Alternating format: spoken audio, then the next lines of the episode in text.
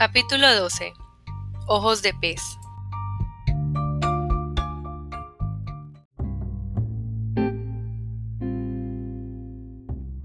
Mi hermano Tony había conseguido un préstamo para comprarse un camión, cabeza tractora y semirremolque.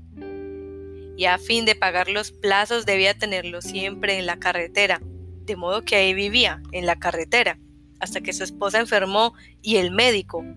Ella sí acudió al médico. Le aconsejó que, guardara reposo en cama.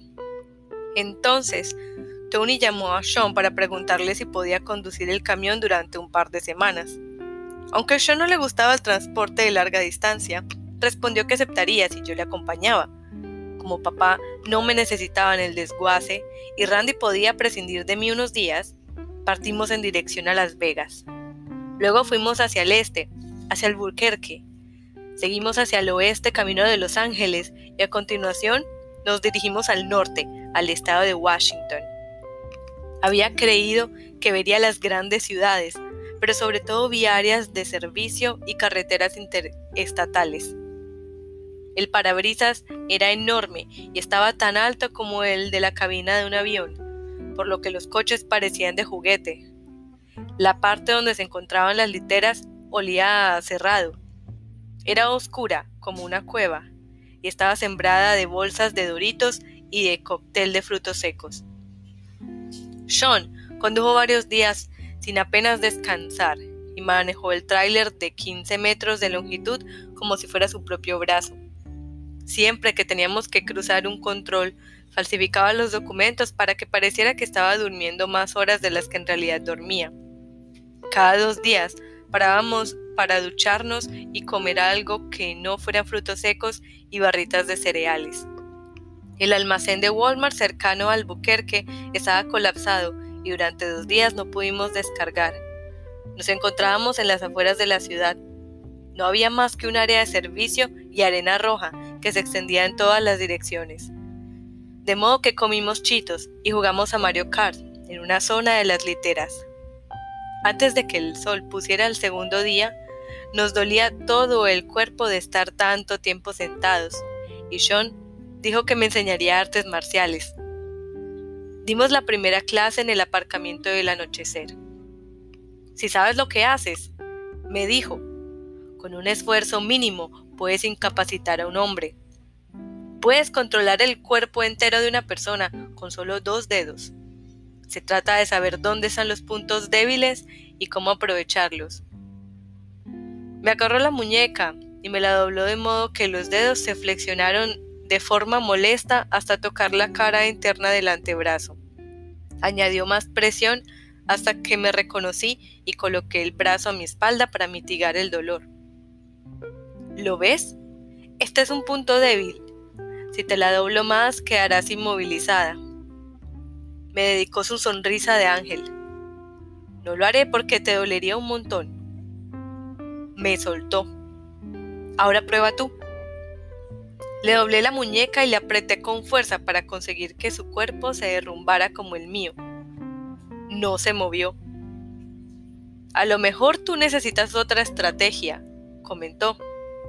Me agarró la muñeca como lo haría un agresor. Dijo, me enseñó a soltarme y me dedicó al punto donde los dedos eran más débiles y mis huesos más fuertes, por lo que al cabo de unos minutos logré desprender sus gruesos dedos.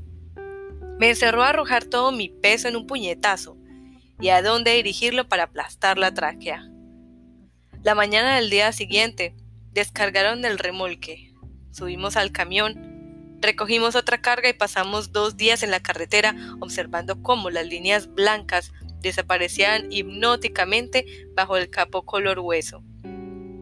Como teníamos pocos entrenamientos, convertimos la conversación en un juego. Solo había dos reglas. Según la primera, todos los enunciados debían tener por lo menos dos palabras con la primera letra intercambiada. No eres mi hermana pequeña, dijo Sean. Eres mi hermana erqueña. Pronunció las palabras con indolencia, atenuando la P hasta convertirla en una B, con lo que sonó hermana pequeña. La segunda regla era que todas las palabras cuyo sonido recordara al de un número o contuvieran el nombre de uno debían cambiar de modo que el número fuera el inmediatamente superior. Por ejemplo, 1 se convertía en 2. Hermana pequeña, decía Sean. Queremos poner los 6 centitres. Hay un control más adelante y no quiero es 4 arme. Abróchate el cinturón de seguridad. Re 11 cuando nos cansábamos del juego, poníamos la radio de banda ciudadana y oíamos las bromas de los camioneros solitarios que circulaban por la interestatal. ¡Ojo con un móvil verde! dijo una voz bronca cuando nos encontrábamos entre el Sacramento y Portland. Hace media hora que lo llevo aplastando en el ángulo ciego. Un móvil, según me contó Sean, es como los camioneros llaman a los coches. De la radio salió una voz grave para quejarse de un Ferrari rojo que zigzagueaba entre el tráfico a casi 200 kilómetros por hora. El hijo de puta por poco le da un Chevy azul. Bramó entre interferencias. Había críos en el Chevy, joder. ¿Alguien de ahí adelante quiere calmar un poco ese chiflado? La voz informó de su posición. Sean miró una señal que indicaba en qué kilómetro nos encontrábamos. Íbamos por delante del otro camión. Soy un pit blanco con una nevera, dijo. Siguió un silencio, mientras todos miraban los retrovisores en busca de un camión Peterbilt con un contenedor refrigerado. Intervino una tercera voz, más áspera que la primera. Soy el KW azul con una carga seca. Te veo, dijo Sean, me señaló un Kenworth azul marino que circulaba unos coches por delante. Cuando apareció el Ferrari, multiplicado en nuestros numerosos retrovisores, Sean puso una marcha larga. Las revoluciones del motor aumentaron y avanzamos hasta el Kenworth, de modo que los dos tráileres de 15 metros circularon en paralelo y bloquearon los dos carriles. El Ferrari tocó el claxon, zigzagueó, frenó, volvió a tocar la bocina. ¿Cuánto rato vamos a tenerlo ahí detrás? Preguntó la voz ronca con una carcajada. Hasta que se calme, contestó Sean. Ocho kilómetros más adelante le dejaron pasar. Tras una semana de viaje más o menos, pedimos a Tony que nos buscara una carga con destino a Idaho. Bien, hermana de Kenia, dijo Sean cuando entramos con el camión en el desguace. De vuelta al trabajo. ¿Qué día cuatro? El Warm Creek Opera House anunció otra obra. Carrusel.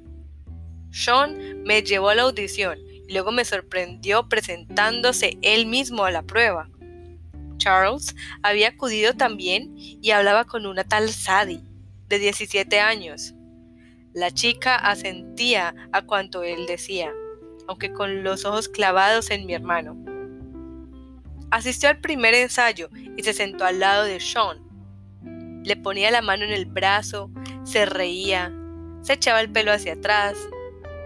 Pese a que era muy guapa, con suaves labios carnosos y ojos oscuros, Sean respondió que no cuando le pregunté si le gustaba. Tiene ojos de pez, afirmó. ¿Ojos de pez? Sí, señor, ojos de pez. Los peces son de los más tontos, son bonitos, pero tienen la cabeza vacía como un neumático.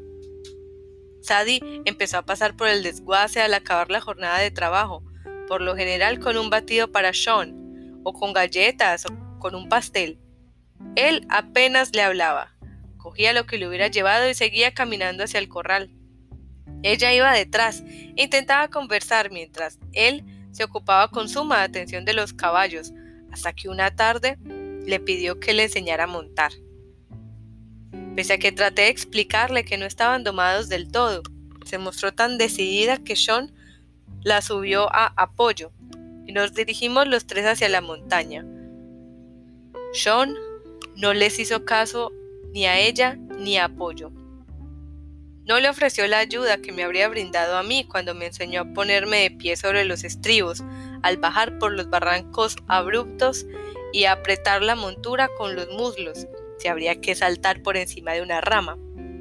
Aunque Sadie tembló durante todo el paseo, fingió pasárselo en grande y recompuso su sonrisa de labios pintados cada vez que mi hermano miró en su dirección. En el siguiente ensayo, Charles preguntó a Sadie algo sobre una escena y Sean los vio conversar. Cuando Sadie se acercó a nosotros al cabo de unos minutos, mi hermano no le dirigió la palabra, le dio la espalda y ella se fue llorando. ¿Qué pasa? le pregunté a Sean. Nada, respondió. Unos días más tarde, en el siguiente ensayo, mi hermano parecía haber olvidado lo ocurrido. Sadie se le acercó con cautela. Él le sonrió, y unos minutos después charlaban y reían. Sean le pidió que fuera al otro lado de la calle a comprarle un sneakers en la tienda de todo a 10 centavos. Ella corrió hacia la puerta, contenta de que se lo pidiera. Regresó a los pocos minutos y le entregó la barrita de chocolate. ¿Qué es esta mierda? le espetó él. Te he pedido un Milky Way. No, replicó ella. ¿Has dicho un Snickers? Pues quiero un Milky Way. Sadie salió a comprar el Milky Way y se lo tendió con una sonrisa nerviosa. ¿Dónde, dónde están mis Snickers? ¿Cómo? ¿No lo habrás olvidado otra vez? No lo has querido, le dijo Sadie, cuyos ojos brillaban como el cristal. Se lo he dado a Charles. Ve a buscarlo. Te compraré otro. No, dijo Sean con una mirada fría. Esta vez los dientes de leche, que solían darle un aire pícaro y juguetón, lograron que pareciera imprevisible, voluble. Quiero ese. Tráemelo o no vuelvas. Por la mejilla de Sadie se deslizó una lágrima que le corrió el rímel. Aguardó un momento para enjuagársela y enderezar la sonrisa antes de acercarse a Charles. Riéndose como si nada, le pidió que le devolviera el sneakers. Él se lo sacó del bolsillo y lo observó mientras ella volvía con Sean. Sadie depositó la chocolatina en la palma de mi hermano como una ofrenda de paz y esperó sin levantar la vista de la moqueta. Él la sentó en su regazo y se comió la barrita en tres bocados. Tienes unos ojos preciosos, dijo, como los de un pez. Los padres de Sadie se encontraban en el proceso de divorcio y la ciudad bullía de rumores sobre su padre. Cuando mi madre los oyó, dijo que por fin entendía por qué Sean se había interesado por ella. Siempre protege a los ángeles con las alas rotas, afirmó. Sean se enteró del horario de clases de Sadie y se lo aprendió de memoria. Se empeñó en ir al instituto varias veces al día, sobre todo a las horas en que sabía que ella se desplazaba de un edificio a otro. Estacionaba en el arcén de la carretera y la observaba desde lejos, a demasiada distancia para que ella decidiera acercarse, pero no tanta como para que no lo viera. Lo hacía casi siempre que íbamos juntos a la universidad, y en ocasiones, cuando no teníamos por qué ir a la ciudad. Hasta que un día, Sadie apareció en los escalones del instituto con Charles. Se reían. Ella no había visto la camioneta de Sean. Observé que la cara de mi hermano se tensaba y después se relajaba. Me sonrió. Conozco el castigo perfecto, dijo. No verla.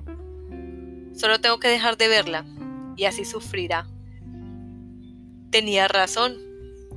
Sadie se desesperó cuando mi hermano dejó de devolverle las llamadas. Pidió a los chicos del instituto que no cambiaran, caminaran a su lado, por miedo a que Sean los viera, y dejó de relacionarse con los amigos que él decía que no le gustaban.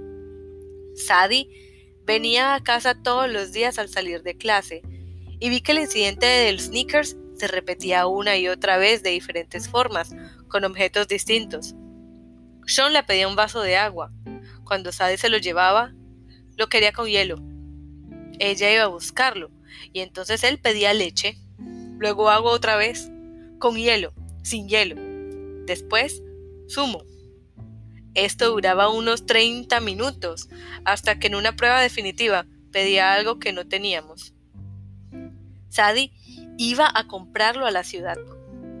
Un helado de vainilla, patatas fritas, un burrito, para encontrarse a la vuelta con que él le exigía otra cosa. Yo agradecía las noches que salían. Una noche, John regresó a casa tarde y muy raro. Todos dormían menos yo, que leía en el sofá un capítulo de las escrituras antes de acostarme. Se dejó caer a mi lado con un plaf. Tráeme un vaso de agua. Es que tienes una pierna rota, le dije. Tráelo o no te llevo mañana a la ciudad. Fui a buscarlo. Al entregárselo, le vi la sonrisa y sin pensarlo le tiré toda el agua por la cabeza. Avancé por el pasillo y cuando estaba a punto de llegar a mi dormitorio, me atrapó. Discúlpate. El agua le goteaba de la nariz y le caía en la camiseta. No. Me agarró un puñado de pelo, un manojo grande, con la mano cerca de las raíces para tener mayor control, y me arrastró al cuarto de baño. Tanteé la puerta y me sujeté al marco, pero me levantó del suelo me estiró los brazos a lo largo del cuerpo y me metió la cabeza en el váter. Discúlpate, repitió. No dije nada. Me bajó más la cabeza, hasta que con la nariz rocé la porcelana manchada. Cerré los ojos, aunque el olor me habría impedido olvidar dónde estaba. Intenté imaginar algo para pensar en otra cosa, pero la imagen que me vino a la mente fue la de Sadie sometida, sumisa, me llenó de bilis. Sean me mantuvo con la nariz junto a la taza del váter durante quizá un minuto antes de permitir que me levantara. Tenía húmedas las puntas del pelo y dolorido el cuerpo cabelludo. Creí que había terminado. Empezaba a alejarme cuando me agarró la muñeca, me la dobló y me retorció los dedos y la palma en espiral. Continuó doblándola hasta que mi cuerpo empezó a ovillarse entonces apretó aún más y sin pensarlo, sin darme cuenta, me retorcí hasta formar un arco brutal, con la espalda curvada, la cabeza casi tocando el suelo, el brazo en la espalda. En el aparcamiento, cuando me había enseñado esa llave, yo me había movido un poco en respuesta a su descripción, más que a una necesidad física. Si bien en aquel momento no me había parecido demasiado eficaz, de pronto comprendí el objeto de la maniobra, el control. Apenas podía moverme, apenas podía respirar sin romperme la muñeca. Sean me sujetaba con una sola mano. Tenía la otra en un costado para demostrarme lo fácil que le resultaba. Aún más duro que si yo fuera Sadie, pensé. Como si me hubiera leído el pensamiento, me retorció más la muñeca. Mi cuerpo formó un ovillo apretado. Rocé el suelo con la cara. Había hecho cuanto podía para aliviar la presión de la muñeca. Si seguía retorciéndomela, me la rompería. Discúlpate. Durante unos largos instantes me ardieron el brazo y el cerebro. Perdón, dije. Me soltó la muñeca y caí al suelo. Oí sus pasos a lo largo del pasillo. Me puse en pie, eché el cerrojo del cuarto de baño sin hacer ruido y observé que el espejo a la chica que se agarraba a la muñeca. Tenía los ojos vidriosos y le caían gotas por las mejillas. Lo odié por su debilidad, por tener un corazón que destrozar. Que él pudiera hacerle daño, que alguien pudiera hacerle daño de esa manera, era imperdonable. Lloro de dolor, me dije por el dolor de la muñeca.